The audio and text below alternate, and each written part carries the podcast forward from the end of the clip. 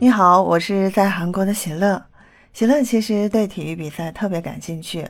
呃，我们家其实也是一个体育世家，我们家有打篮球的、踢足球的，还有打乒乓球的。都是专业运动员啊，那我今天是要跟大家来讲讲中国女足。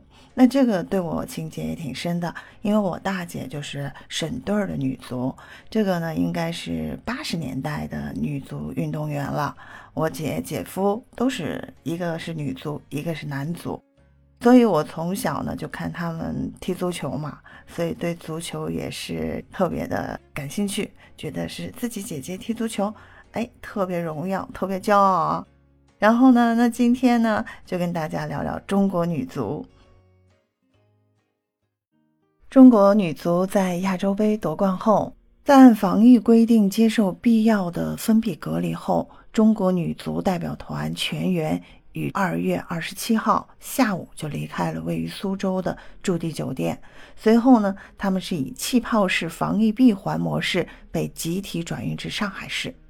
昨天，也就是二月二十八号，他们在接受核酸检测并通过检测后，女足国脚们正式解除隔离，然后返回各俱乐部备战三月份的全国锦标赛和四月份开始的联赛，随后计划五月份重返苏州备战杭州亚运会。如今，距离二零二二年杭州亚运会还有不到两百天。中国女足已经提前进入亚运会时间。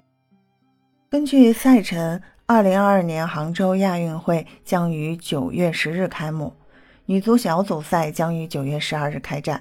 此前在接受采访时，水庆霞在谈到接下来的备战计划，表示全队将以平常心备赛，希望亚运会能够打得更好一些，让队员能真正的去阅读比赛，提高竞技水平。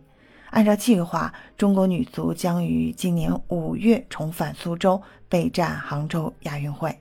在苏州隔离期间，全队一边进行休整，一边复盘了亚洲杯整个历程，对比赛得失进行总结，积累经验，并找出差距与不足。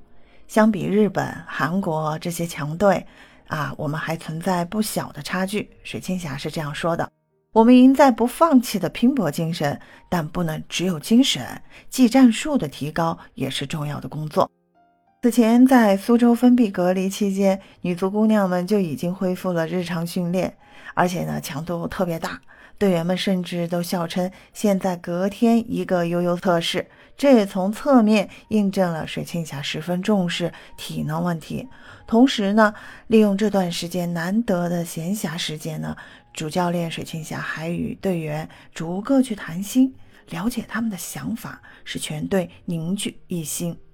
四年前，中国女足在雅加达亚运会上一路闯入决赛，不过啊，在最后的决赛中，中国女足以零比一遗憾负于日本队，未能站上最高领奖台，成为永久的遗憾。今年，中国女足在夺得亚洲杯冠军后，人气爆棚了。也让外界对铿锵玫瑰的亚运会之旅充满了期待。